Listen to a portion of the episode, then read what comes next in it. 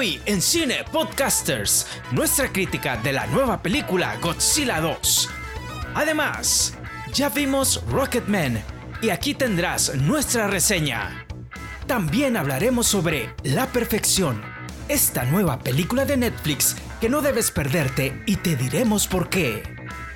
Nuestras recomendaciones y mucho más hoy aquí en Cine Podcasters. Bienvenidos. ¿Qué tal? Bienvenidos a este podcast número 14. Mi nombre es Reinaldo Cantú y por acá tenemos a Jorge Mora y Joel Mesa. Y bueno, recuerden pues que todos los martes hay un podcast nuevo aquí en Video Podcaster. Nos puedes buscar en Video Podcaster, en Cine Podcasters. Nos puedes encontrar en, Facebook como Cine Podcasters, en YouTube la versión video y en Spotify la versión en audio, en, también en Google Podcast, entre otros sitios de, pues, de podcast, ¿no? Y bueno, pues, ¿qué tal? Sí, ah, recuerden que también voy a mencionar que pueden encontrar los tiempos de cada tema abajo, los que estén viendo en YouTube, para si les interesa irse directo al tema, lo pueden ver ahí directamente. Y bueno, pues, ¿qué tal? ¿Qué tal si nos vamos con la película? Porque tenemos varias cosas que hablar, así que vámonos para allá. Cine Podcasters. Y ahora hablaremos de la siguiente película.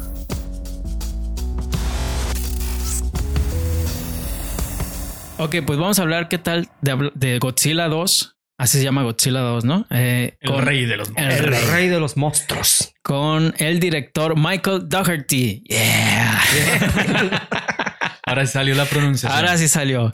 Y bueno, pero ¿quién, quién actúa? ¿Quién más actúa ahí? De hecho, sale un millón de personajes, digo, de actores más bien dicho, Kyle Chandler, Vera Farmiga, Billy Bobby Brown, O'Shea Jackson Jr., King Watanabe, Sally Hawkins. Eh, y así me puedo seguir porque la lista de actores es grandísima. Tenemos Middleditch, eh, Charles Dance de Game of Thrones. Y ya dije, Fíjate, ¿qué es? Bradley Whitford. Bradley Whitford también. Siendo Bradley Whitford otra vez. Sí, muchísimos actores, un gran conjunto de actores, un gran cast. ¿Qué, desperdicio? Eh, ahorita vamos a decir, digo, al final de cuentas, y queda el pie primero. sus opiniones. Digo, la historia X me vale un comino. Eh, lo que yo iba a ir a ver al cine, a ver pelear monstruos y eso fue lo que ah, recibí, así que no me importa. y bueno, pues, ¿de qué se trata más o menos? Tiene que ver, porque yo, la verdad, la pasada ya no me acordaba bien de qué se trataba. Eh, no sé, no encontré como mucha coherencia de lo que tenía que ver la pasada con esta, o sí tiene que ver, no me acuerdo. Sí, como no. Sí, tiene. Es que ya ni me acuerdo, la verdad. Tiene algo que ver, o sea, no es como que mucho, sino que como nada más la línea de la historia. Esta película sucede efectivamente tres años después o cinco años después de que suceden los eventos de la película anterior, después de la gran eh, batalla en, San Francisco que destrozó Godzilla. Y sigue también los pasos de los protagonistas de la pasada película. Bueno, los protagonistas entre comillas, que son Kyle Chandler y Vera Farmiga, que son un esposo, son esposos científicos. Ellos no salían en la pasada, ¿o sí? Sí. Yo no, yo no, me acuerdo de ellos. ¿eh? Este, sí, pero quien sí sale es Ken Watanabe, que es el Serizawa. ¿Qué no era de un el hijo que andaba buscando a su papá y no sé qué rollo? Sí. Ah, es que tenía la historia de ellos, pero además había otra historia que yo, que yo no la recuerdo. Que era de ellos. Pero cuando empieza esta película, oh ponen un pedacito de la batalla, el final de la batalla cuando Godzilla se está yendo de San Francisco y ellos andan buscando a su hijo. Y entonces dije, hmm, creo que me acuerdo, pero la verdad es que no lo recuerdo. Digo, no eran los principales de la película anterior, porque la película anterior, como dices, Aaron Taylor Johnson y Elizabeth Olsen eran los protagonistas de la película. En esta eh, vemos al, matrimonio de, de, científicos que trabajan para la organización este, secreta. Bueno, no secreta, sino Monarch. Monarch, que se dedica a buscar a estos titanes que están dormidos en el mundo. Y Godzilla, pues es uno de ellos. Y también King Kong, que recordamos la película de Kong. Eh, eh, Esa está, está en el mismo universo. Son del mismo universo. De hecho, el siguiente año viene Godzilla oh, contra King Kong. Ese de King Kong sí me gustó mucho. y pues de eso se trata básicamente. Están buscando a los monstruos para eh, tenerlos bajo estudio, se puede decir. Y pues a partir de ahí se desarrolla la historia. Y bueno, pues qué tal si nos vamos directo. Esto es lo bueno. Lo bueno. Eh, yo ahí sí voy a batallar porque casi no tengo muchas cosas buenas que decir. Me gustó ver a la niña de, Stranger Things, a la Millie Bobby Brown. Me gustó verla en la película. No sé si haya hecho otras películas, pero me gustó su actuación, aunque creo que no sale tanto, pero sí, sí me gustó verla. A Vera también, me gustó verla. Mm, creo que es todo. pues, Eso es lo bueno de... es que digo, se nota que no son fans de este tipo de películas de monstruos gigantes. Ajá. Este, bueno, sí, eh, a mí sí Reinaldo. King Kong me gusta mucho. King Kong, ajá, pero por ejemplo, eso creo que es un monstruo distinto, porque King Kong es la historia del ser incomprendido que se encuentra en un hábitat que no entiende y está como que en ese, en ese, e, esa balanza de saber qué quiero, saber qué no quiero, eh, qué, quiénes son buenos, quiénes son malos. Soy un animal que está aquí y los humanos son los malos. En esta simplemente es un monstruo gigante que ataca y destruye una ciudad. Pero bueno, Jurassic Park me gusta mucho. Pero bueno, a ver, ¿qué, es lo bueno? Estamos hablando de lo bueno. A ver, ¿qué, es lo bueno? ¿Qué les gustó? Eso, la pelea de los monstruos, los kaiju. Creo que los efectos especiales están bien fregones. Eh, las peleas de los kaiju también. Entre ellos, creo que lo que no pudimos ver la película anterior de Godzilla en esta, la vimos y lo vimos de más. Eh, vemos a King Ghidorah, vemos a Rodan, vemos a Mothra monstruos clásicos del cine de terror, se puede decir. de, cine de terror japonés. Japonés y que pues ya los americanizaron y ya los podemos ver ahora en Hollywood. Creo mm. que eso me gustó, fue lo que más me gustó la película. Digo, yo sé que ahorita vamos a hablar de lo malo, ¿no? Pero a lo mejor no es una historia como que muy coherente dentro de... y también con muchos vacíos dentro de la historia, pero eh, yo no iba al cine a ver una gran historia ni grandes actuaciones, porque a final de cuentas creo que los principales actores de la película son los monstruos. Entonces yo quiero ir a ver a los monstruos pelear.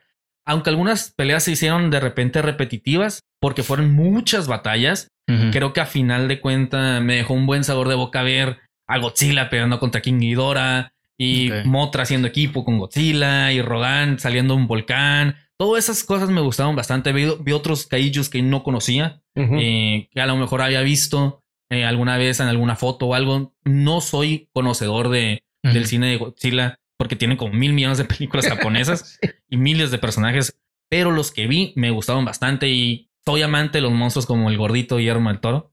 mi gordo, mi gordo. Este, y creo que me dejó muy buen sabor de boca ese tema. Bueno, para mí lo bueno es que es Godzilla y que soy el grito de Godzilla en el momento en que se tiene que ir en la película. A mí me emociona mucho cuando grita Godzilla y que nunca me va a salir. No me sale, pero bueno. este, me gusta mucho cuando Godzilla se va prendiendo este, y que sale y saca el rayo y lo volvimos a, lo, volvimos a tener en esta película.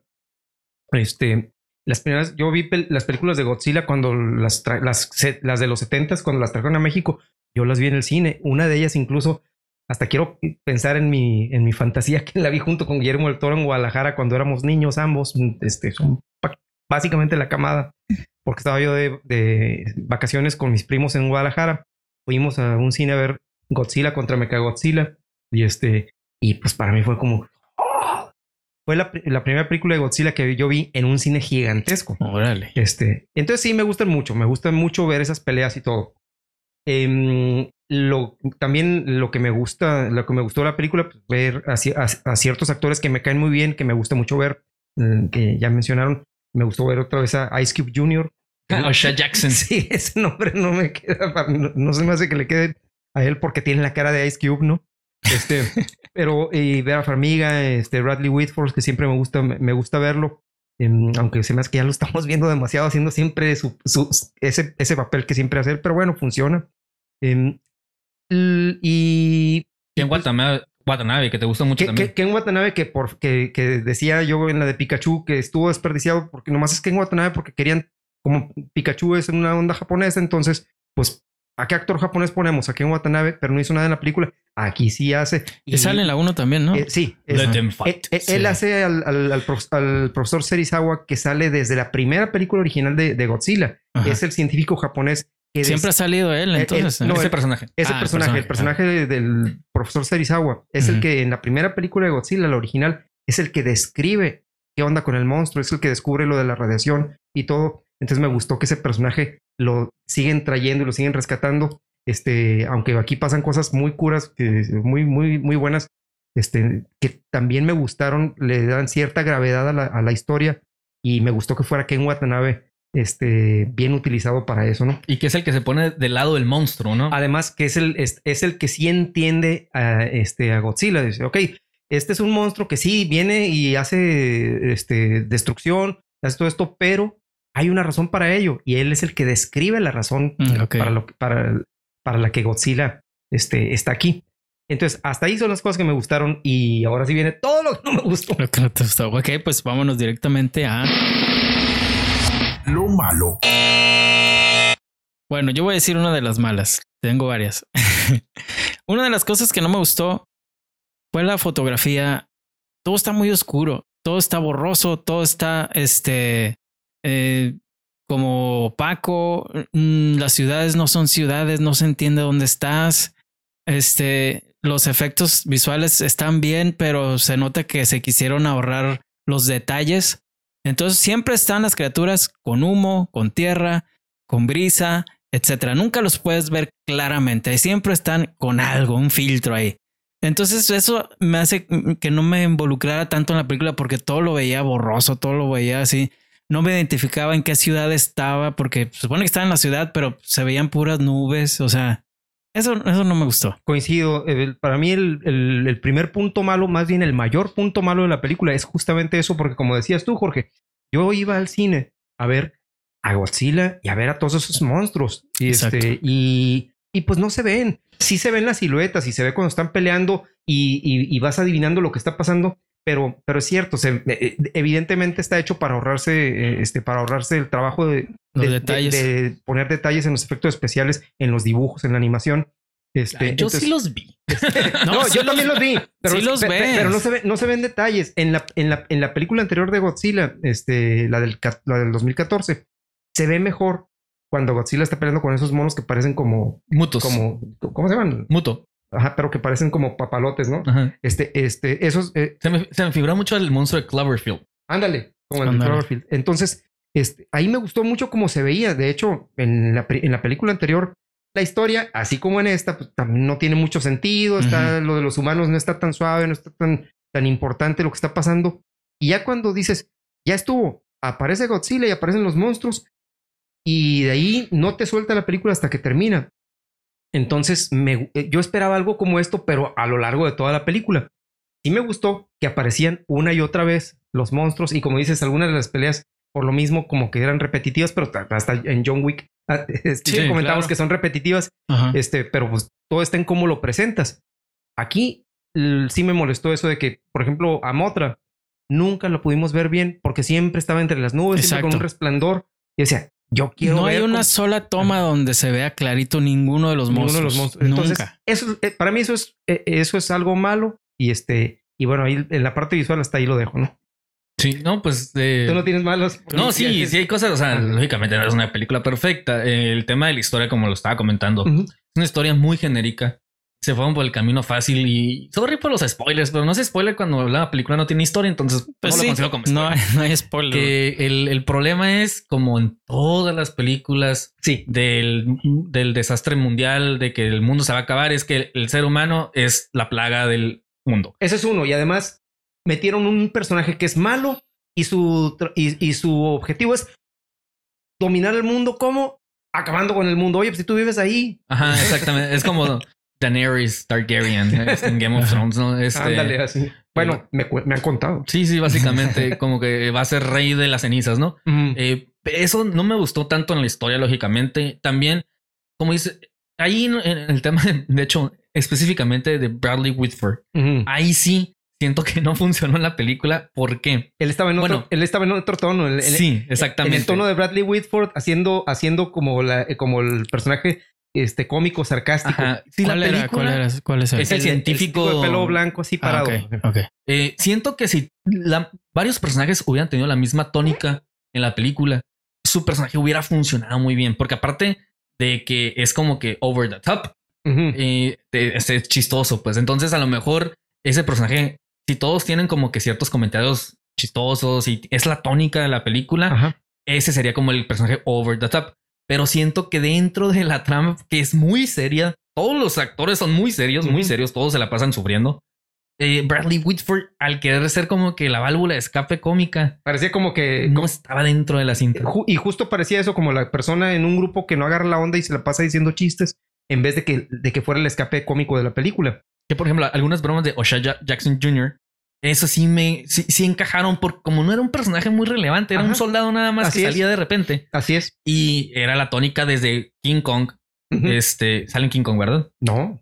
Ah, no, el que sale es el, otro del Easy, el, otro de, de Straight Compton. Es que salen los tres en el, en el universo, los tres principales de Straight Compton. Este, es, su personaje como es un soldado, como que a lo mejor está acostumbrado a la guerra y lógicamente los soldados tienen que encontrar ciertas escapes de la realidad, de la fea realidad que viven y muchas veces la comedia, ¿no? Sí, aquí, aquí pues era un, digo, el científico chistosón y aunque hubo por ahí al menos una escena, y creo que son dos, donde Ken Watanabe también tiene unos diálogos que los dice así con mucha seriedad y todo, pero son diálogos chistosos y me gustó, me gustó cómo, estuvieron, cómo estuvieron entregados esos. Y entonces cuando vi esas, ese par de escenas de Ken Watanabe, donde dice cosas chistosas, este, me hubiera gustado que toda todos los personajes que eran tan serios hubieran tenido ese tipo de diálogos y ese tipo de remates que están dichos, que son es comedia, pero dicho de manera seria. Pero bueno, no, no lo tiene la película. Eh, muy pronto enseña sus cartas de, de, por dónde va a ir en cuanto al guion, eh, de por dónde va a ir en cuanto a nulo desarrollo de personajes. Este, y pues, y obviamente clichés para tirar para arriba, pero mal, pero mal usados, no nomás para rellenar espacio. Fíjate, eh, esa es otra de, los personajes. Yo no, o sea, la película no sabe quién es el protagonista, no se decide. Es que no hay protagonista. Es que si es Godzilla, Godzilla ni sale. Si es la mamá, la mamá no sale porque pues nos la pasamos con, con el papá casi, ¿no? Y fíjate que estoy hablando de papá y mamá porque yo creo que la protagonista debe haber sido la niña Parecía como que iba a ser la niña. Y la niña tampoco sale. Entonces, porque incluso la ponen en, una escena que se supone que es muy importante este, y que también no tiene nada de sentido. Pero la verdad es que nada en la Por ejemplo. ¿Quién es el protagonista? El, Godzilla.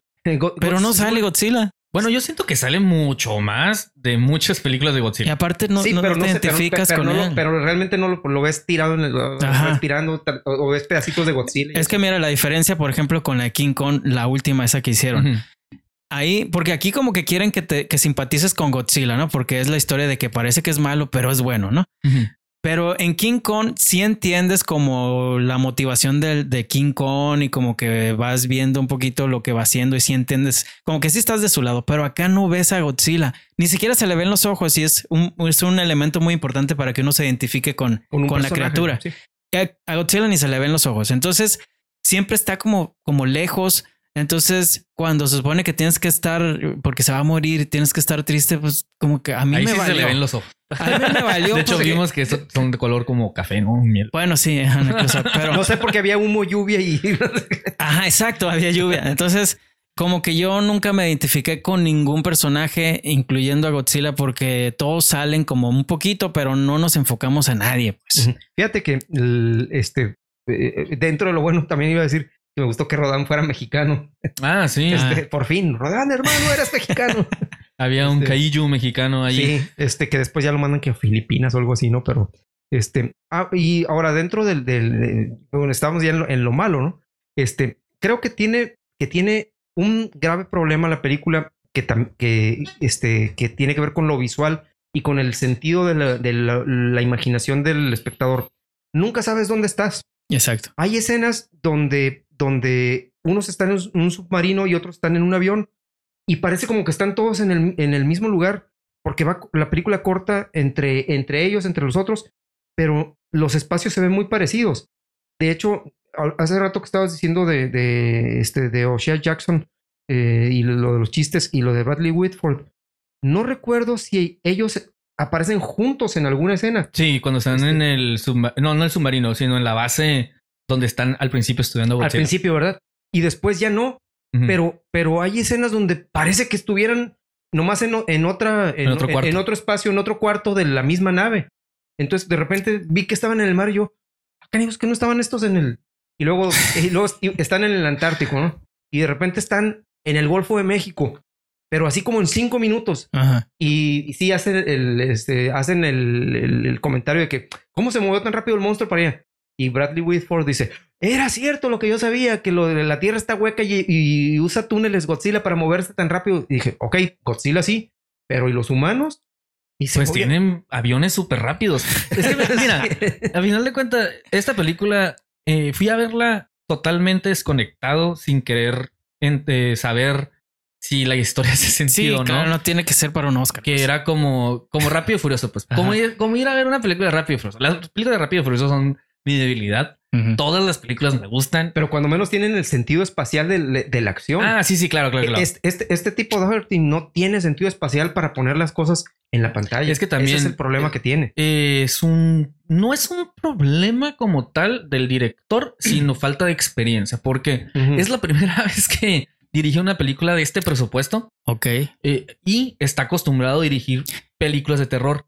Y sus dos películas más famosas y creo que las únicas que son largometrajes en sí, este, que fueron como que distribuidos en cine y demás, son Campus y Trick or Treat. Oh, ok. Y Trick or Treat son muchas historias cortitas. Ajá, Entonces, y Krampus es una historia también corta. ajá. Entonces tampoco está acostumbrado a contar historias largas ni con presupuestos tan grandes. Fíjate Creo que que, también eso Igual el de la influye. 1, ¿no? El de la pasada también, el director Edward, no, No, sé Gar- qué. Ga- Gareth Gareth Edwards. Edwards. Gareth, ajá.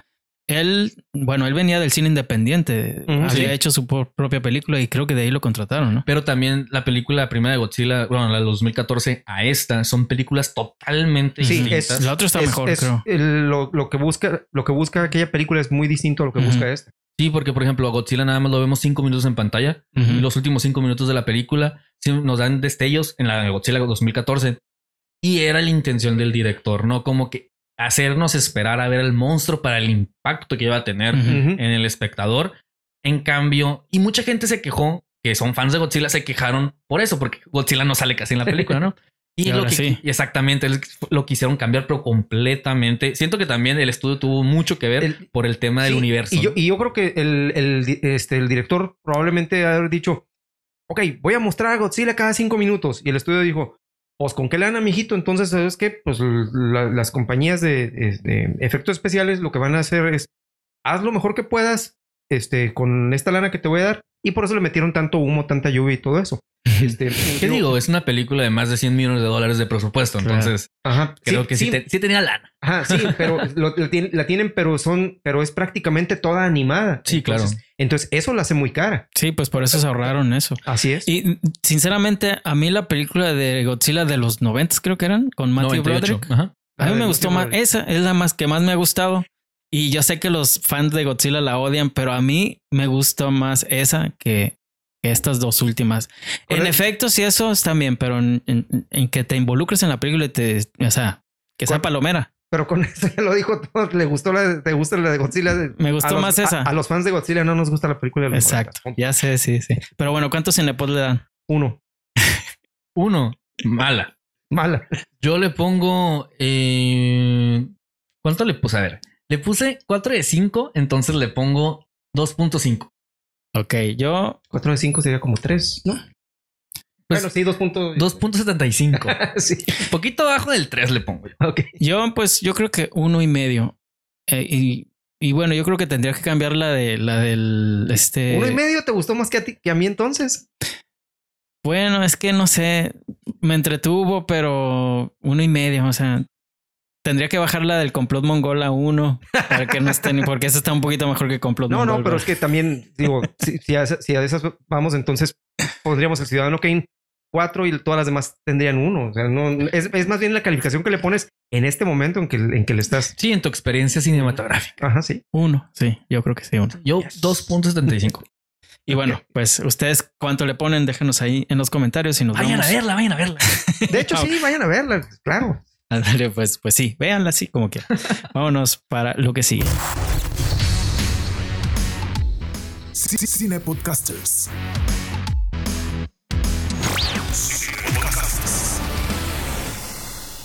Bueno, de, vamos a hablar de una película que está en Netflix, que es básicamente nueva, la acaban de poner este mes, ¿no? Que es una película de terror estado- estadounidense eh, dirigida por Richard Shepard y la Shepard. actriz Shepard. ah, bueno, casi, casi, casi. Y Alison Williams, que es la misma actriz que sale en Get Out, ¿no? Y en Eh, Girls. Y en Girls. Eh, esta película, fíjate que a mí me sorprendió mucho. No Mm, dijiste el nombre, The Perfection. The Perfection, que en español se llama La Perfección también. La perfección. Ajá. Me sorprendió mucho porque Loco fin de semana. no sabía qué esperar de esta película. Eh, yo había visto el, el, el tráiler y en el tráiler te parece que se va a tratar de una cosa Ajá. y te sorprende que no. Y aún eso de que parece que se va a tratar, por eso me llamó la atención como Está muy bien hecho ese tráiler que es básicamente una escena, ¿no? Fíjate, no lo he visto, lo voy a ver ahora que ya vi la película. De hecho, yo tampoco vi el tráiler. Yo, entré completamente sin saber nada, absolutamente nada de la película. Eh, yo estaba un fin de semana en la, casa y estuve cambiándole en Netflix y me salió como recomendación de que, ah, como viste esto, te puede interesar esto, ¿no? Ajá. Y muchas veces Netflix se equivoca. Muchas veces. Sí, el algoritmo no, no, no siempre le atina. Exacto. Y en estas, pues sí la atinaron. De hecho, ¿de qué se trata? Ah, es cierto, para decir rápido, yo creo que lo que podemos decir rápido es eh, la, protagonista es una, es una mujer veinteañera que eh, toca el cello y tiene años retirada por un problema personal, un problema familiar y vuelve al mundo de la música con su antiguo mentor y conoce a, su, a la que va a ser su sucesora y este, una chelista mucho más joven y las cosas se ponen Color de hormiga. Color de hormiga. y la nueva protegida es Logan Browning, quien la vimos en eh, Dear White People, en la serie también de Netflix pasada. Qué, bonita y qué buena. Y, qué buena para ser su personaje. Y también ahí nada más antes de seguir hablando con la de la película, si tienen planeado ver la película, no la vean. Si son papás, no la vean con los hijos. Y si son hijos, no la vean con los papás. Porque creo que van a tener varias escenas incómodas que van a estar como que donde volteo la mirada. Este, porque sí, hay varias escenas como que medio incómodas para verla con el con familia. Ajá, con la con familia. Sí, con tu esposo, con tu novia, con el que sea de pareja. Sí, está bien que la vean. El asunto es generacional. Es generacional, exactamente. No la vean con sus tíos, no la vean con sus papás, no la vean con sus hijos. y nada más como comentario, ¿no? A menos que es una familia que habla de todo. Y este, Digo, yo la vi con mi mamá. Oh, que la por eso lo dices. Por eso lo digo. Fíjate que eh, yo cuando la empecé a ver, me empezó como a atraer el, estilo visual que tiene la película. Creo que es... Estamos hablando de lo bueno. Bueno, sí, ajá, exactamente. Es que este no iba como a dividir para no tener como repetición, pero sí, esto es lo bueno de la película. Vamos a poner lo bueno. No, no lo tengo listo, pero sí. Em, entonces, eh, lo que me gustó fue el, estilo visual de la película, así como, como que te va llevando. Me gustó. Me recordó a Jordan Peele un poco el estilo, no sé, eh, me, llamó, me llamó la atención eso. Creo que esta es la película que debió haber sido nosotros para mí. Este, y me empezó a involucrar la, la, la primera parte que es básicamente una historia de amor. y, y, desde ahí me empezó a traer la, la película, aun cuando no sabía ni para dónde iba.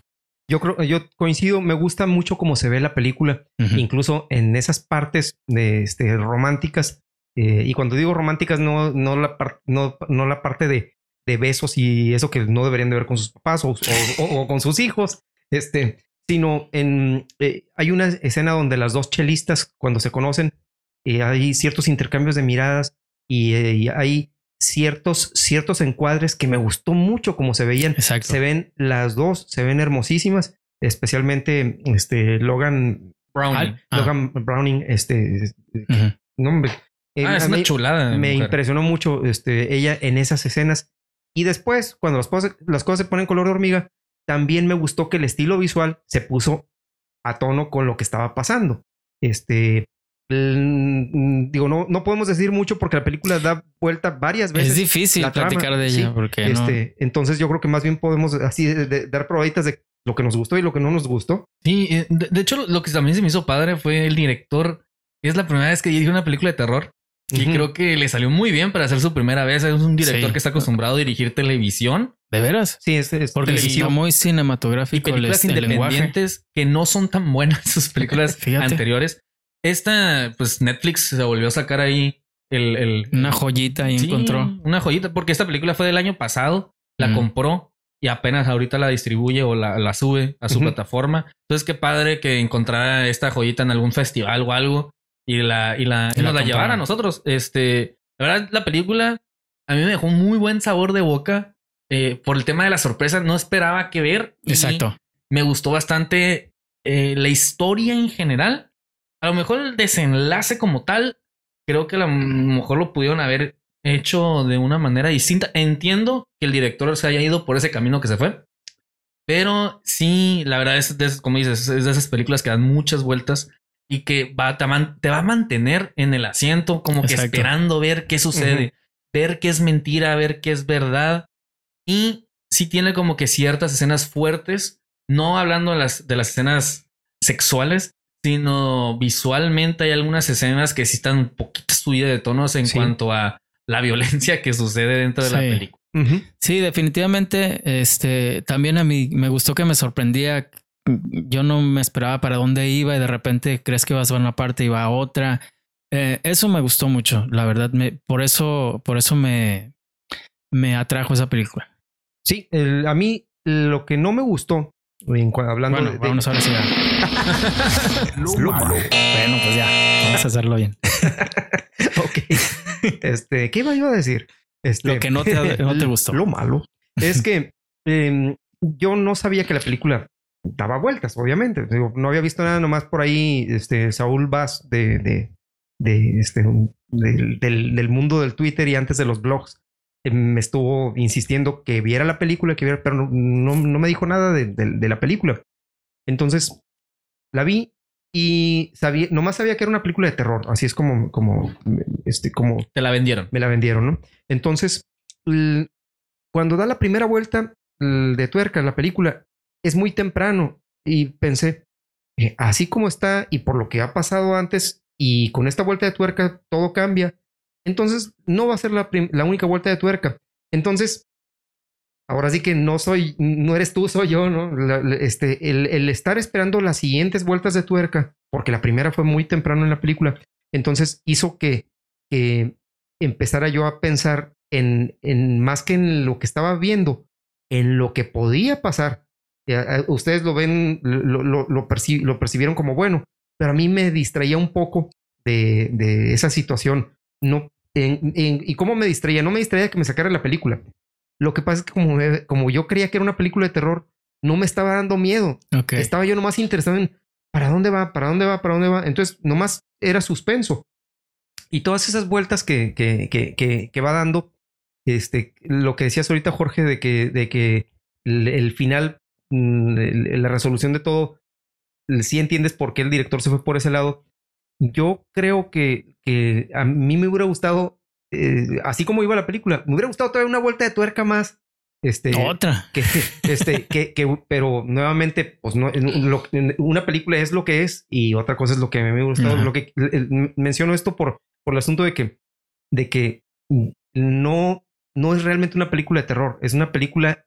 Es este, como de suspenso. De, suspenso muy ingeniosa. Muy a la Hitchcock. Sí es este, terror, pero es un género que no es el género terror habitual, digámoslo así, porque tiene muchos elementos de cine de terror. Bueno, sí, sí, sí los... Pero no es una película de miedo, pues, como quien dice. O sea, sí es de terror, pero no es de miedo. Porque, por ejemplo, hay muchas películas que, por ejemplo, la película de... Eh, no es un buen ejemplo Halloween. Eh, no sé, la de algún... Por ejemplo, Chucky. Chucky. Las películas de Chucky y sobre todo después de la primera.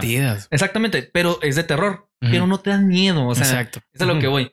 Eh, esta película no tiene nada que ver con Chucky. De hecho, se me hizo súper difícil poder describir la película sin contarla y sin arruinar la historia de la película y las vueltas de tuerca. Pero me preguntaron, ok, si me gustó, te, gustó esta película, como con qué, perdón, con qué otra película la podrías comparar?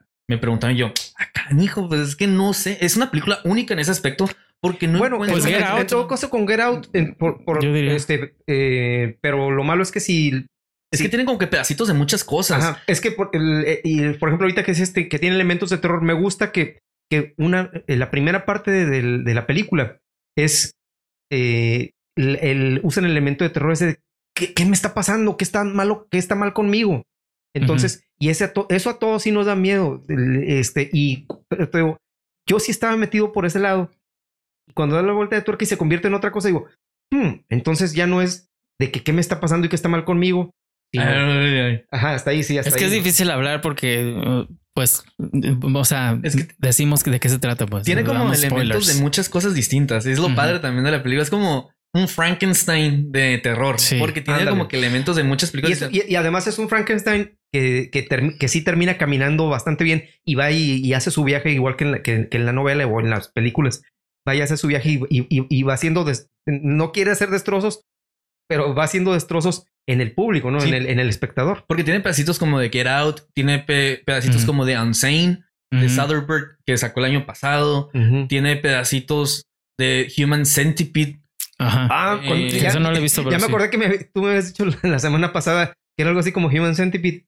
Y yo no me acordaba hasta que llegó el momento donde no pasa, algo. No pasa lo de Human Centipede, pero cuando pasa algo dije, el Jorge me había dicho. O tiene también como que pedacitos de hostal. O sea, ándale. Como que tiene pedazos de muchas películas. No tiene tanto gore, no. No, no gore no, sí. No, no lo ves. no, que Hostal sí es como gore, Sí, no, ahí sí. te lo muestran. Es el, el, pero, pero, lo que voy es como de la, de la línea. Ah, ok. Sí. De la historia. Y además. Como crudo, como crudo el rollo. Ajá, no, y además, de la línea sí, en cuanto a, en cuanto a que alguien tiene eh, atrapados y etcétera, ¿no? Ajá. O sea, como que tiene ciertos elementos de historias y de imágenes que es, lo, traemos en la memoria, pues, y está padre porque al principio de la película, como tú dices, Alison Williams empieza siendo la protagonista de la película y de volada pensamos otra vez va a ser la vieja blanca torturando a los negros. Entonces, como en Get Out, ¿no? No, y, yo creo que fue a propósito ese ah, casting. Claro, claro. Y de hecho, el director ya trabajó con Jordan Peele dirigió un capítulo de La Dimensión Desconocida oh, este uh, año. Entonces ahí tiene una influencia de él, yo creo. Totalmente, totalmente. Y también trabajó anteriormente con Alison Williams en Girls. Entonces tiene esa relación doble y está padre cómo la utilizan en esta película. Cierto, fíjate que eso no lo, no lo había visto ahorita que lo, que lo dijiste. Es una, es una buena manera de, de, pensarlo. Este, ligar lo que ya sabemos de los actores, de, bueno, en este caso de la actriz.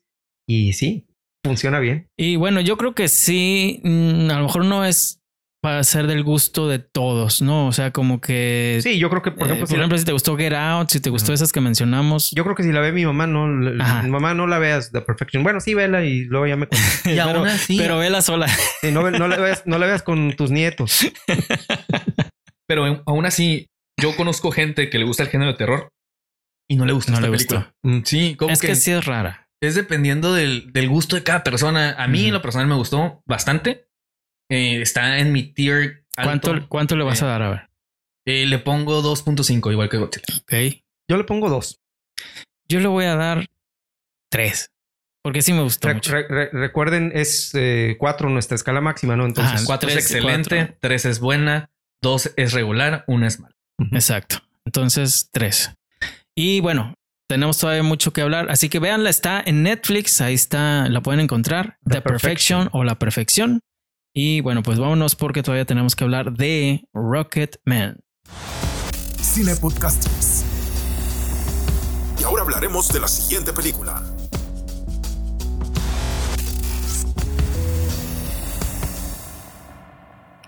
Rocket Man, dirigida por Dexter Fletcher y el actor es Taron Argeton. Egerton.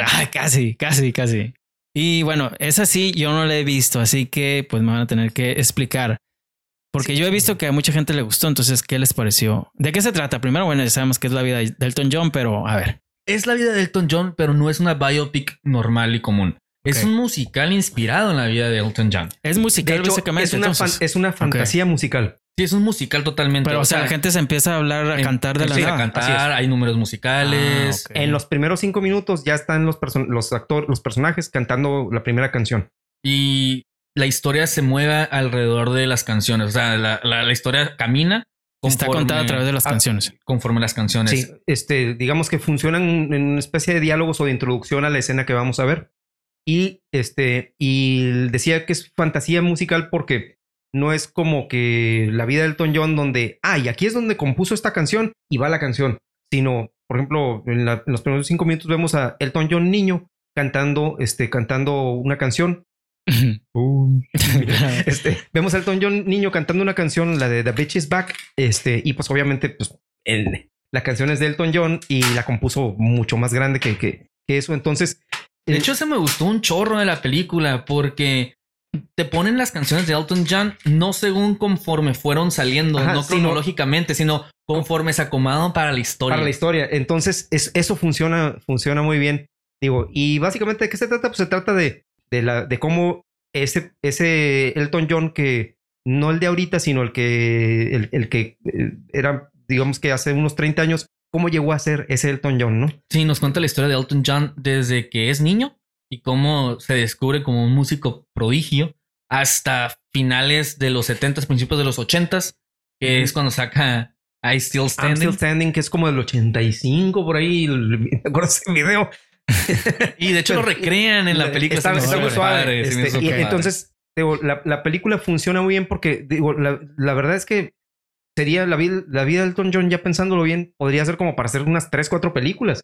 Porque pues, para empezar, el señor está bastante grande, ¿no? Ya está. Este, y además todo lo que ha vivido. Sí.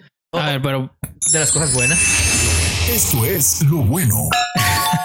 De hecho, ya me iba a adelantar. De hecho, de las cosas buenas es cómo contaron la historia, porque la historia la cuenta Elton John. Él mismo está contando su historia cuando llega a Rehab. O sea, él aparece como Silvia Pinal en su serie. No, no, no, no, no, O sea, el personaje de Elton John está contando su historia. Él es, él es, el, él es el hilo conductor, no nomás en las escenas, sino él es, el, él, es, él es, el, narrador. Él es el narrador de la historia. Entonces está bien padre eso, porque así inicia la película. Él está en Rehab y empieza a contar su historia. Oh, Rehabilitación. Entonces está muy padre que usaron ese elemento y funcionó muy bien. Muy bien. Eh, el tema de las canciones, por supuesto, los números musicales me encantaron totalmente. Eh, de las actuaciones en general de todos los actores, sobre todo Taron Egerton, que me atrevo a decir. Ahorita, lógicamente, estamos a mitad del año, pero si mañana fueron los Oscars, él estuviera nominadísimo al Oscar a mejor actor principal. La verdad, sí. está muy padre el approach que usa, eh, el acercamiento que usa para interpretar a Elton John, porque no hace una imitación. Ni una caricatura. Ni una caricatura del, del cantante, sino una evocación. Ajá, lo que, o sea, físicamente, él, él no se parece a Elton John, su cara no se parece a Elton John, pero en la película, como lo ves con los lentes de Elton John, con cierta ropa que le conocíamos a Elton John o le, conocemos, cómo va perdiendo el pelo. Entonces dices, pues sí, físicamente es como, pues, como si se disfrazara, pero no se queda en alguien disfrazado de Elton John crea una persona real que en la película tú le crees que es Elton John. Yo que sería mucha sorpresa, este, o sería muy chistoso que alguien después de ver esa película que no conocía a Elton John y se lo, contrario, creyera que ese que está afuera es el que está en la película y no lo es. Es un personaje escrito para esa historia y funciona bastante bien. Todo el tiempo piensas, ese Elton John de la película es una persona real dentro de esa historia. ¿Le gana a, la interpretación de Freddie Mercury? Es diferente. Es, muy diferente. Es lo que es a lo que voy. Es una evocación. Por ejemplo, Rami Malek hizo una interpretación exacta de Freddie Mercury. O sea, él quería ser Freddie Mercury y, quería hablar como él, quería cantar como él. Ok. En es, y también muchos actores usan esa fórmula como Jamie Foxx en Ray o Val Kilmer en The Doors, como que intentan cantar también como el artista, intentan evocar, no, más bien dicho, imitar su voz. Y aquí, Taron Egerton no intenta cantar como Elton John. ¿Ponen la música original de Elton John no, o es alguien cantando? es, es, es él cantando. y, como te, y como decía eh, hace rato, los demás personajes también cantan parte de las canciones. Este, Entonces todos cantan con sus voces. Y por lo mismo, entonces no, es, no estás oyendo a Elton John cantando, estás viendo a ese, a ese Elton John de la película cantando que suena parecido, pero no suena así como, como Remy Malik sonaba igualito que Freddie Mercury. Aquí no, aquí no lo es. Sí, aquí él usa su voz y él usa, eso sí, usa muchos modismos del, del, cantante de Elton John. Usa también muchos matices de voz sin imitar la voz. Entonces, eso se me hizo muy padre de, la interpretación de Taron Egerton. También, digo, eso es punto y aparte. Taron Egerton yo lo conocí en lo personal como eh, Exy de Kingsman. Las películas de Kingsman, yo ahí conocí a Taron ah, Es verdad, es él. Es él. Y jamás me imaginé. no se parece al Ajá, sí. Jamás me imaginé que fuera este pedazo de actor que es. La verdad, se avienta. En la película me reí, lloré, canté, me puse feliz, me puse triste, me enojé. Hizo que mis sentimientos se movieran a lo largo de la película y mucho tuvo que ver la interpretación de Turner. Sí, coincido. en la película, eh, lo que más me gustó es que la película tiene mucha ambición. Tiene mucha ambición y consigue eso que ambiciona. Eh, busca ser un, una buena película musical, una gran película musical este, y lo consigue. Cada número musical cae este, donde debe caer en el, en el gusto del público, en, en, donde está en la película. Incluso hay, un, hay una parte donde, este, donde no es exactamente un número musical, pero sí lo, bueno, no es cierto, sí, sí es un número musical. Hay una parte donde, bueno, eh, la, película va contando también la historia de cómo mm, Elton John conoció a Bernie Taupin y se hicieron socios eh, en, en, su, en lo artístico, ¿no? Bernie Taupin este, es el que, es el que escribe las letras. Escribe ah, todavía, de hecho siguen trabajando juntos. Sí, bueno, este, volvieron a trabajar juntos. sí, entonces, este, y, y ellos dejaron en los a principios de los ochentas, dejaron de trabajar juntos un tiempo. Entonces en la película se mete esa parte de, de, la, de la, vida de, de, ellos y usan una canción de un disco que hizo como en el 79, 80 Elton John, no, no recuerdo, por si me acuerdo de... Goodbye Yellow Brick Road. Este, no, no, no, ese, ese es el, el, el, ese es el disco bueno de mediados de los 70 el disco que fue puro, ahora sí, puro disco, pura música. Ah, disco. Y yo soy víctima, víctima del amor, y no me acuerdo cómo Ah, sí, sí. Este, y entonces es como, justo lo ponen después de que ellos se separan artísticamente y ponen eso y tú dices, ah, qué porquería. Y el número musical también. Que es cuando se casa, ¿no? Este, ajá. Entonces él ya, la, la película lleva a Elton John por otro lado y hasta en ese, hasta en ese musical está bien usado el, este, está bien usada una canción real del Elton John este, pero que, que compuso con, con, con, otro compositor y con otro estilo. Dejó de hacer rock y empezó a hacer disco. Y en la película es para marcar que están feas las cosas en, en su vida. De hecho, yo no sabía, lo descubrí por esta Pinball Wizard. De ¿Es de Elton John? Eh, no, es de The Who, pero es que cuando hicieron la película de, de Tommy, eh, los de The Who escogieron a Elton John para que cantara Pinball Wizard. Ah, yo no sabía Entonces, eso. Eh. Por eso la, la versión de Pinball Wizard más conocida y la imagen de pinball, incluso hay una máquina de pinball que es Elton John como sale en la película. Él sale en la película cantando Pinball Wizard. Ah, es que yo lo único que conocía era The Who. Entonces no sabía que también Elton John lo había cantado. Eh, eh, fue para la película y se hizo muy, muy famosa. Sí, y la verdad, mira, yo creo que fácil hay dos docenas de canciones en la película. O sea, hay mucha música. canciones. Incluso hay unas que no se cantan, pero que la música está para marcar ciertas escenas. Está muy padre. Sí, eh, y este, algo bueno que tiene es que sí le, da gusto a uno, en mi caso, este fan de Elton John desde, pues, desde, desde chamaquito.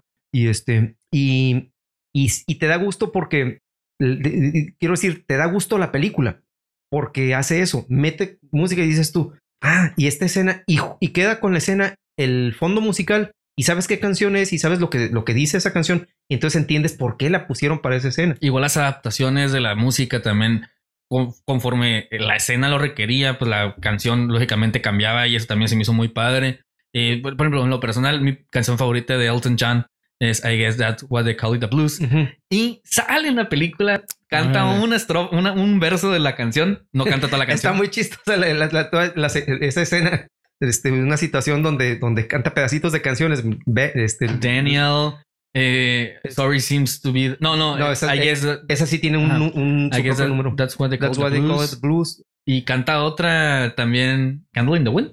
Este, no me acuerdo. No sé, otra canción que también es medio triste. La de, creo que la de Border Song, no, Holy Moses. Ah, sí, cierto.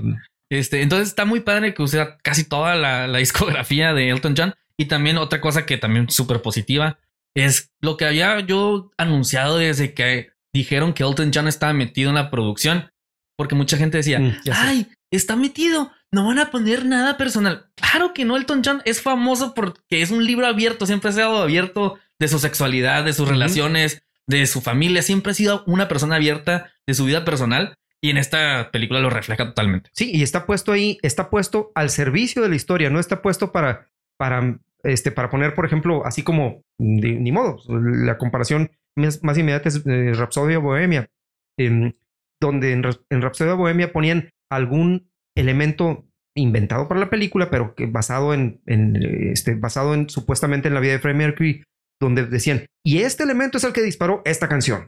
Y este otro mm, elemento es este. Que no era nomás para, ah, eh, más que para la película. Ajá. Y por ejemplo, que cuando sus cuando él supo que era homosexual o aceptó, es, dio pie a esta canción. Y esta pelea con los de Queen dio pie a esta otra canción. Aquí no, aquí la vida de, la vida de Elton John sirve para, para contar esa historia y incluyendo todo, el, este, su homosexualismo, su bisexualismo, este, que es como él se, como él salió públicamente en los 70 cuando yo era niño, me acuerdo que sí, era así como que, era bisexual. Como que Elton John, sí, lo dicen, no, es que ese es drogadicto y bisexual y todo, porque él, porque fíjate qué chistoso, ¿no? En ese tiempo, quienes promo las disqueras, quienes promovían los artistas, decían, no, no, si dice que es homosexual, la gente no va a querer comprar sus discos. Pero en cambio dicen, pero es que es bisexual. Ah, bueno, pues que le dé. Sí, pues hay de los dos. Y un dato curioso en la película, perdón. Este, en esta película, tanto en Bohemian Rhapsody aparece John Reed, que es un, era un representante de música en esa época, muy famoso. Que el mismo personaje es interpretado por dos actores de Game of Thrones.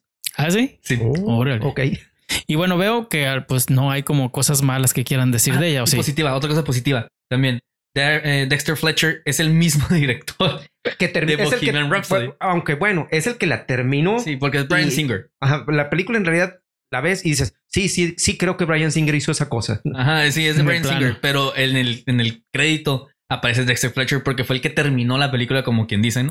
El que hizo la postproducción. Sí, y, definitivamente en esta vemos lo que puede hacer Dexter Fletcher este, para, en términos cinematográficos y además eh, dirigiendo musicales. Yo ojalá que, ojalá que le den otro musical para dirigir. Y que ya había trabajado anteriormente con Taron Egerton. Mm. Eh, hace un par de años dirigió una película que se llama Eddie and the Eagle. Oh. Este, que sale Hugh Jackman y Taron Egerton sobre los Juegos Olímpicos de Invierno. Está muy padre esa película, también se la recomiendo mucho si no la han visto, es del mismo director y el mismo actor. Es una muy buena. De hecho, ahí empecé a Taron Egerton yo a ver que tenía potencial. En esta me terminó de convencer. Eh, y pues con eso cierro lo bueno. y bueno, ¿hay cosas más que quieran decir o...? De lo, de lo malo yo... Espérame. lo malo. El formato es el formato. El formato es el formato. Este, este, lo malo, el formato es el formato, justamente. Este, eh, la película, eh, decía al principio, tiene mucha ambición y lo, y lo logra. Pero está encuadrada en esa historia del musical. De hecho, no del musical, sino del biopic del, músico. Del biopic del músico. Este, entonces, ya esta película la vamos a ver, la, vamos a ver en Broadway. Bueno, la, van a poner en Broadway. No la, vas a ir. Este, pues, hay que ir juntando lana, ¿no? Va a, va a estar la versión para el, para el teatro, definitivamente. Es, entonces, es, funciona, se ve, se ve como la película sí está pensada para que se pueda hacer. Y digo, además Elton John este, ha hecho mm, este, eh, musicales.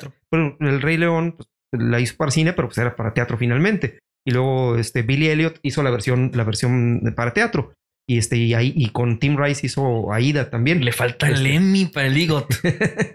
Entonces, aquí creo que e, ese punto es que eso hace que la película no se arriesgue más allá de lo que ya está arriesgando, que es exponer la vida, porque no, la, mayor, la mayoría de la gente probablemente va al cine y dicen, esto es la vida del Elton John y todo. Pues no, porque la gente no, no salía a cantar y a bailar en la calle, ¿no? Este, pero, este, pero la película no arriesga más allá de ese, de ese esquema. En todo caso, eso sería no lo malo, eh, porque no, no, no es, no lo, no lo hace malo, sino lo cliché. Eh, sigue esos clichés del, del, musical. Y además, eh, cuando termina, la, la, película tiene varios, los que le llaman, los que le llaman en Broadway los showstoppers, ¿no? Tiene varios números musicales que son así.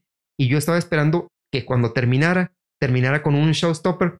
Y aunque aunque la verdad es que sí salí y hasta la, vi hace tres, cuatro días y sigo cantando y ahorita tengo en la mente y estás bailando la canción este, con, la que, con, la que, con la que termina, pero no termina como showstopper, simplemente termina en, una nota muy agradable. Y yo creo que la película podía haber terminado así con un que más algo más que tumbáramos, que tumbáramos el cine y, y no fue así, pero aún así es tan agradable que días después seguimos cantando la canción. A mí lo único que, de hecho, no me molestó porque, digo, a final de cuenta, es una como...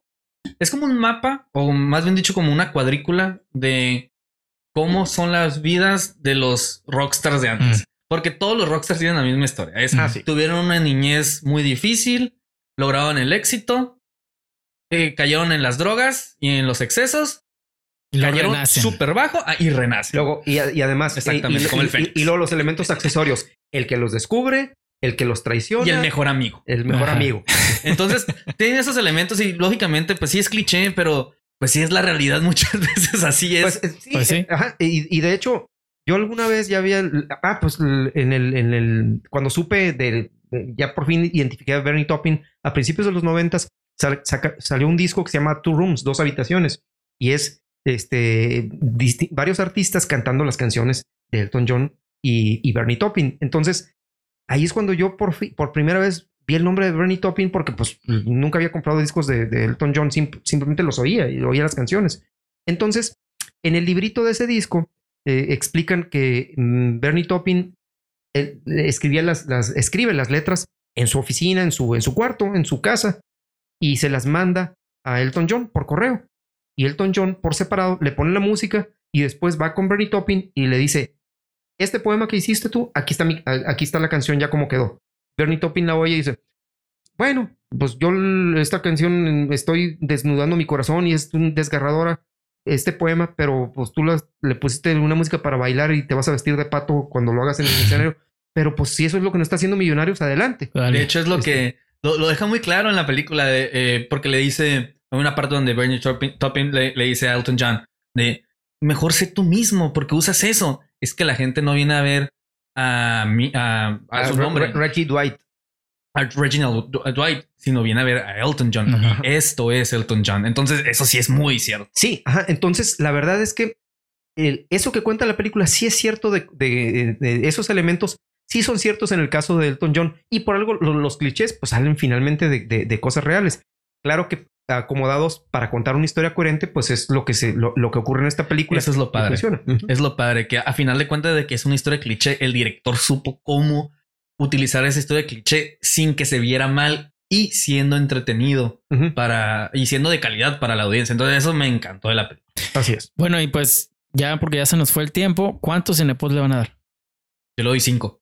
Cinco, o sea, la máxima. no era el, dorado. no te la puedes. Ajá, el dorado, no te la puedes perder.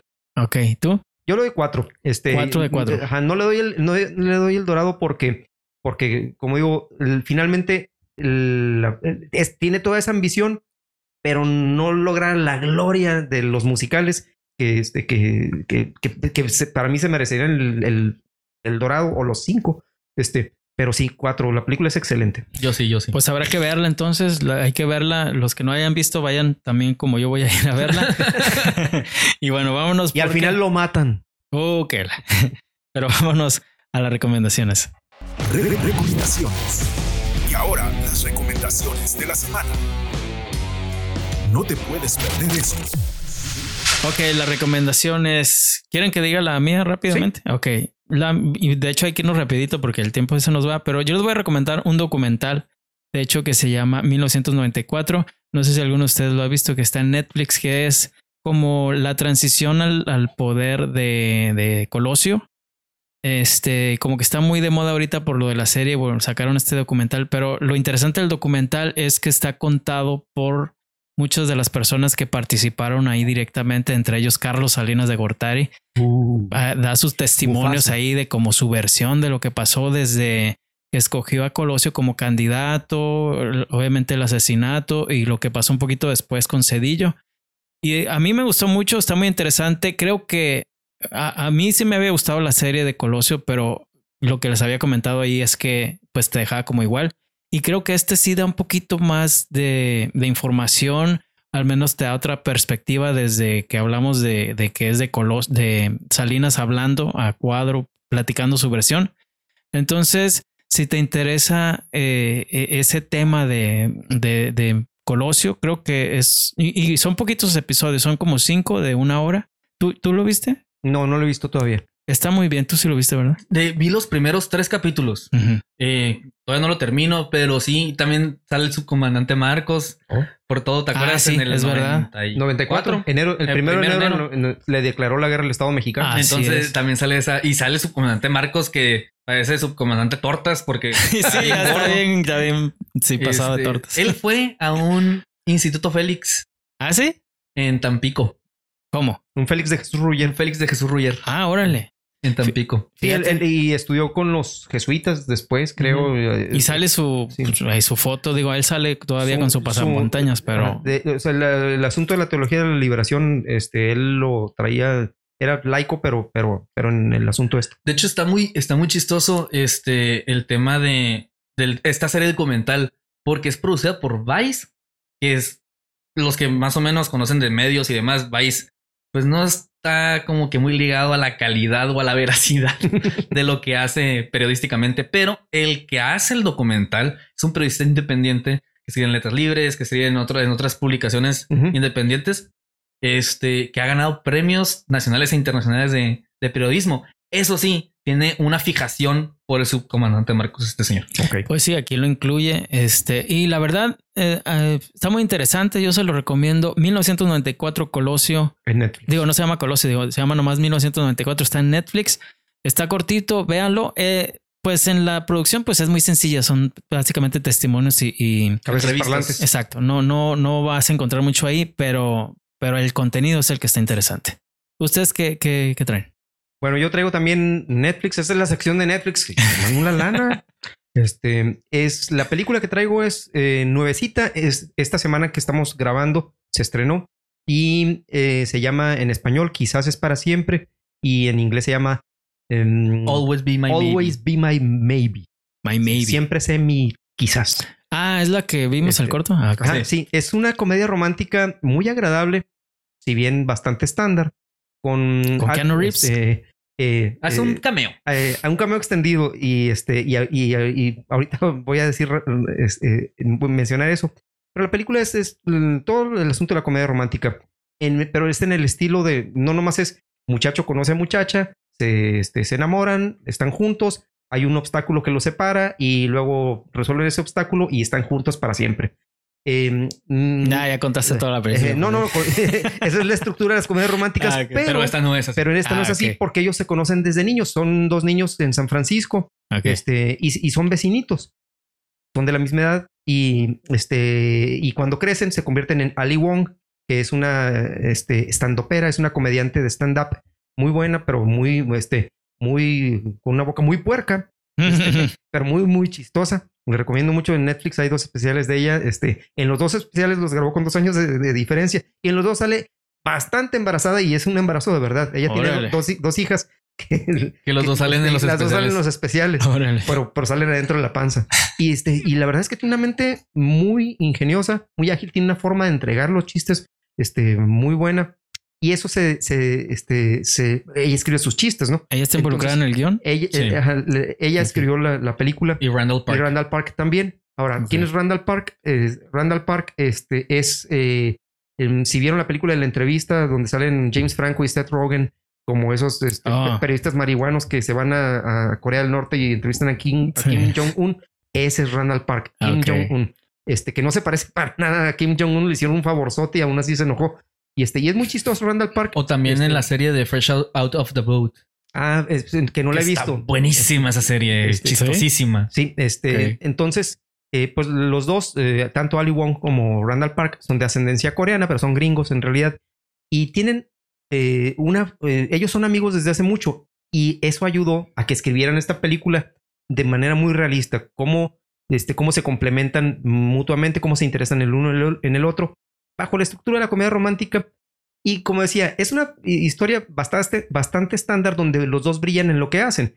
Eh, Ali Wong haciendo este, todas sus líneas, básicamente es como si fueran, este, como si fueran líneas de, de su stand-up, de su show, de contando chistes frente al público. Y, este, y, las, y el trabajo de Randall Park es el, el, buenazo, el, muchacho buenazo que medio este, tontón. Medio tontón eh, que, que, por cierto, ese es, ha sido ya en este siglo la norma en las comedias románticas, donde la mujer es la que brilla y el hombre es, es un tontón, bueno, para nada. No, no siempre. En, los, en este siglo están con esa onda. Antes, pues el hombre era como que el exitoso en las comedias románticas y, y ahora traen esta onda, pero bueno, este funciona, ¿no?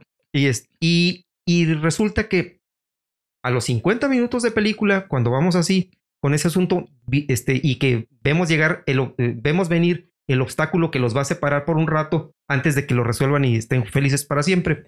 Resulta John que, Wick. Resulta que el obstáculo es John Wick, pero es de verdad John Wick. Es, ah, es, o sea, es, karateca y todo el rollo. no, es, Keanu, es Keanu Reeves, pero en su persona de, John es como en un personaje superlativo a lo que es una persona normal. Pues. Ajá, entonces. Es una parodia de un Hollywood star. Y, y de hecho, cuando aparece, aventé, estaba viendo la película y este. No este, sabías que iba a eh, aparecer. yo no sabía que iba a salir porque, porque pues como no vemos No cortos. este, entonces, y es- es- es- tenía ahí, estaba comiendo una galleta viendo la película en la, en la sala de, de su casa. Este, no le recomiendo que vayan porque yo veo las películas bichi, así que este, entonces eh, aventé la galleta y dije, ¡Ah! Keanu Reeves. Y justamente los personajes, el resto de los personajes dicen, Keanu Reeves. Todo el mundo en la película dice Keanu Reeves. Y de ahí la película tiene como, es un interludio como unos 10 minutos, donde es todo, la- todo el punto lo lleva Keanu Reeves. O sea, que- cuando sale, sale todo el tiempo. hasta que lo vuelve a retomar este Randall Park, el personaje de Randall Park vuelve a retomar la historia, pero es delirante. eh, Son 10 Muy buena. minutos, 10 minutos delirantes muy buenos. De hecho, la parte más chistosa de la película. Sí, así es. Entonces, y como, Ok. y, y, y, y te- y termina también ese, ese pequeño interludio. Que lo que sigue, ya estás, de la- de- ya estás con ellos, ya estás con Ali Wong, ya estás con Randall Park y disfrutas. Y se te olvida que es una comedia romántica estándar porque dices, es que acabo de ver a, a John Wick. Oh, pues entonces eh, se llama siempre semi. Qui- quizá. ¿O quizás es para siempre y- Ah, sí. o mm, always, be, my, maybe. Ok. Y En entonces está en Netflix. Ahí está. Y Jorge, ¿cuál, cuál vas a recomendar? Para finalizar, eh, yo les voy a traer y voy a romper con el esquema. No es de Netflix. Oh, de hecho, esta la pueden encontrar Perdón, Netflix. en iTunes o en Amazon. La tienen que rentar. Lo siento, pero Oh, no. esa es la forma de encontrar esta película. Cinco dólares cuesta la renta de la película. Se llama Midnighties. y rétenla ya porque el- después del miércoles. iTunes no, ya, ya no existe. desaparece de iTunes, ¿no? pero. Pero Amazon sigue. No, y sigue las películas de iTunes, ¿no? Así es. Eh, lo, que, lo que se quitan es la música. Pero bueno, se llama Midnighties en los 90, se llama en español. Es la ópera prima escrita y dirigida por Jonah Hill, el gordito chistoso que conocíamos, Sí. que conocimos por primera vez en Superbad. Eh, bueno, por primera vez lo conocimos, creo que en Virgen a los 40. Fue su primera Ah, Es película. cierto, es cierto. que Hace poco lo volví a ver y dije, es el Jonah Hill. Hace un pedacito y un pequeño personaje, pero ese actor eh, drogón, eh, Que gordito subió chistoso, bastante, ¿no? De, de hacer esas comedias a estar con Martin Scorsese. dos veces nominado al Oscar. Sí. por Moneyball y The Wolf of Wall Street. Este, pero ahorita ya se quiere hacer la transición también como director y esa es su ópera prima. La historia se centra en un niño de 12, 13 años, Sunny Salich, Salich, que es un, es un niño actor que ya tiene algunos años trabajando en Hollywood. Eh, trabajó con Yorgos Lantimos en The Killing of Secret Deer. Eh, salió en la última película de Jack Black, The Clock, The Ujú. House with the Clock in, in the Walls. Ujú. Eh, se hace también hay un papel.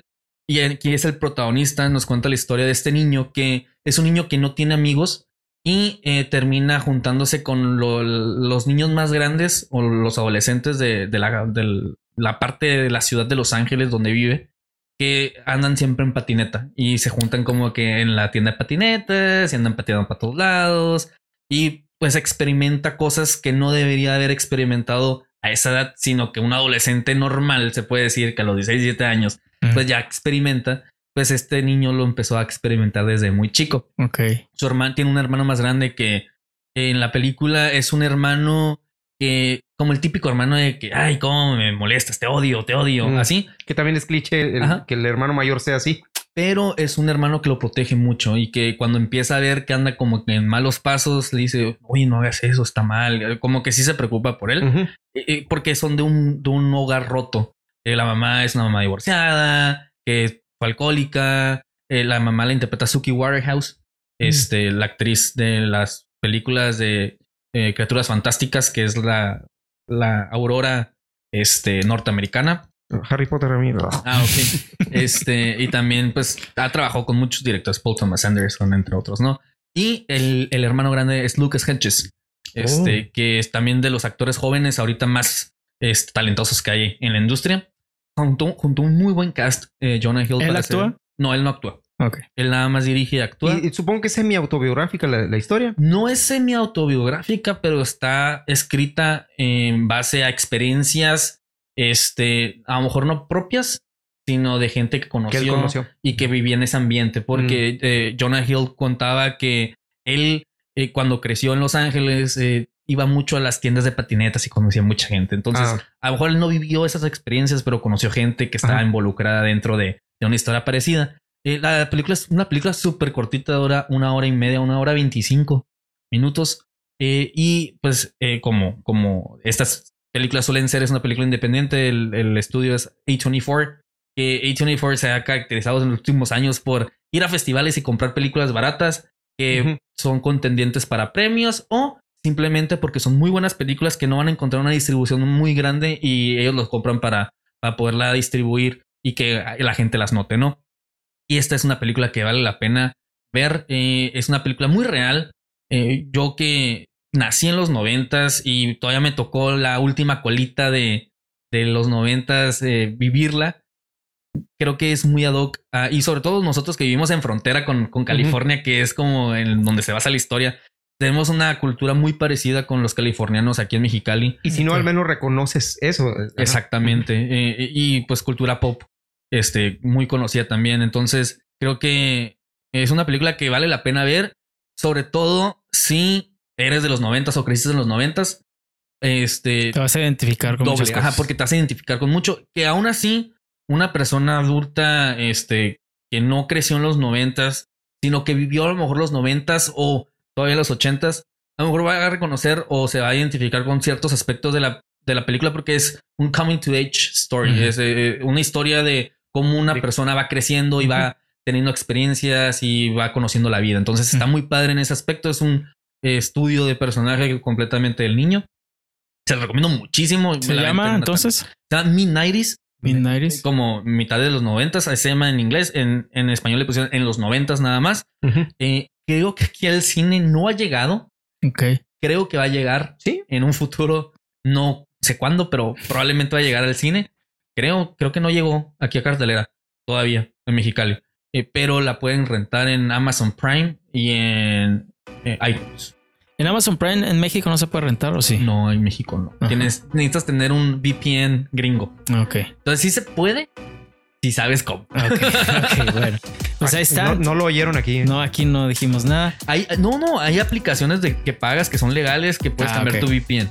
Ok. Aplicaciones legales, ojo. y bueno, no pues. que, nos pase lo, de Pelispedia. ya sé. Y bueno, pues ahí está. Ahí están nuestras recomendaciones. Hay bastante cosas que ver el fin de semana. Y bueno, pues recuerden que pues está cada martes un episodio nuevo de Cine Podcasters. ¿Y dónde los podemos encontrar? Me pueden encontrar en, aparte de aquí en Cine Podcaster, me pueden encontrar en Facebook como Jorge Mora, me pueden encontrar también como Cine Studio y en XYZ Medios. Y a mí me encuentran en Facebook como Joel contra los monstruos, Joel VS Los Monstruos. En Twitter me encuentran como Joel Mesa, Joel VS Monstruos. Y aquí en Cine Podcaster. Y bueno, recuerden, bueno, a mí en Reinaldo Cantú Oficial en Facebook. Y bueno, pues apóyennos viendo los episodios, compartiéndolos, pasen la voz, apóyennos para que Cine Podcasters crezca. Si les gusta el contenido, apóyennos. Y bueno, pues muchas gracias y nos vemos a la próxima. Muchas gracias por escucharnos el día de hoy aquí en Cine Podcasters. Síguenos en nuestras redes sociales. Busca toda la información en cinepodcasters.teleplot.com. Hasta la próxima semana. Planeta Producciones.